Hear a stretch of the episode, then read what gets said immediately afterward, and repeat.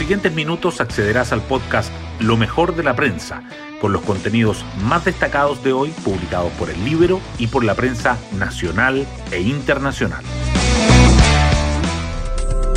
Buenos días, soy Magdalena Olea y hoy miércoles 29 de diciembre les contamos que todo indica que el círculo de hierro del presidente electo Gabriel Boric está mostrando sus cartas. A la negativa de ir a la gira a Colombia con el mandatario Sebastián Piñera, se suma ahora el rechazo a la pensión garantizada universal, impulsada por el Ejecutivo, por no estar financiada, según Giorgio Jackson, o por ser una trampa, según Carol Cariola. Todo esto a pesar de que Hacienda aseguró lo contrario. Es en este escenario en que continúan las negociaciones y la búsqueda de alianzas para el futuro gabinete. Las portadas del día. Los diarios abordan diferentes temas. El Mercurio destaca que Chile termina el 2021 en el cuarto lugar mundial de vacunación completa contra el COVID-19. La tercera resalta que las iniciativas populares arriesgan no ser debatidas en la convención por falta de firmas. El diario financiero subraya que el Servicio de Impuestos Internos suma 10 nuevos casos al catálogo de operaciones potencialmente elusivas que apunta a las herencias. Y el Libero entrevista a Javier Macaya, presidente de la UDI, quien dice que corresponde darle el beneficio de la duda a Gabriel Boric. La conformación del nuevo gobierno también sigue presente. El Mercurio informa que Giorgio Jackson afirma que no hay una fórmula cerrada por el posible ingreso del PPD, radicales o liberales al próximo gabinete.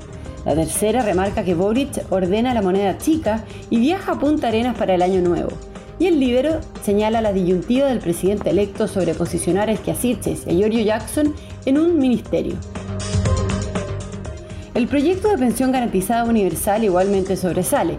El Mercurio dice que el financiamiento de la iniciativa enfrenta al actual Ejecutivo con el gobierno electo y economistas.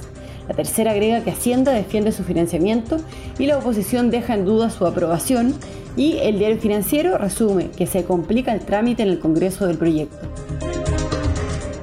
Además, el Mercurio destaca que la mesa de la convención plantea ajustes al cronograma que Marcela Cubillos quiere impulsar que a la presidencia se postule como dupla, creando el cargo de vicepresidente, y que las utilidades de la minería privada superan los 8.400 millones de dólares. La foto principal muestra que el Año Nuevo en el mar tuvo su ensayo general. La tercera, en tanto, resalta que Cast llama al orden a los diputados republicanos y les pide actuar como bloque, la rápida difusión de Omicron que pone en jaque el retorno a clases en el mundo y el plan para ahorrar 300.000 litros de agua diarios en 19 parques de Santiago. El Libero, por su parte, subraya la lista de tareas para la derecha, tener un discurso propio, generar identidad y ganarse al elector joven. Hoy destacamos de la prensa.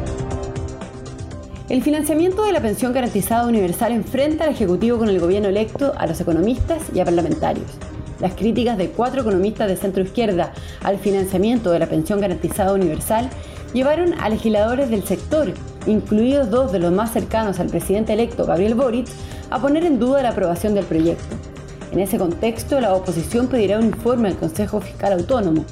El Ejecutivo afirma que el detalle del financiamiento se entregó durante la discusión en la Comisión de Hacienda. Boric ordena a la moneda chica y Jackson afirma que no hay fórmula cerrada para el gabinete. El equipo del presidente electo afina los nombres que lo acompañarán durante la instalación de su gobierno y recibe asesoría de Pedro Well, ideólogo del realismo sin renuncia del segundo mandato de Michelle Bachelet. Mientras tanto, ante la incomodidad de algunos partidos de centro izquierda por el plan de anillos concéntricos planteado por Apruebo Dignidad para incorporarlos, Giorgio Jackson aclaró que no hay una fórmula cerrada. Chile cierra 2021 en el cuarto lugar mundial de vacunación completa contra el COVID-19.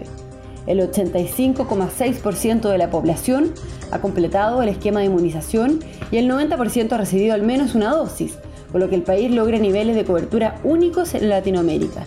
Además, Chile ocupa el segundo lugar del mundo en inoculación de refuerzo, que ha sido aplicada al 53% de la población, detrás de Islandia con 57,9%. Pese a la cobertura de vacunas, los especialistas llaman a no descuidarse ante la presencia de la variante de Omicron. Las iniciativas populares de norma arriesgan no ser debatidas en la convención.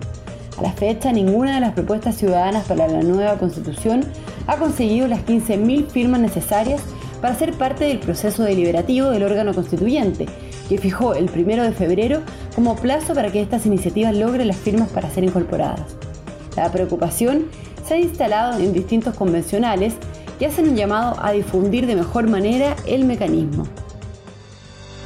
Y nos vamos con el postre del día.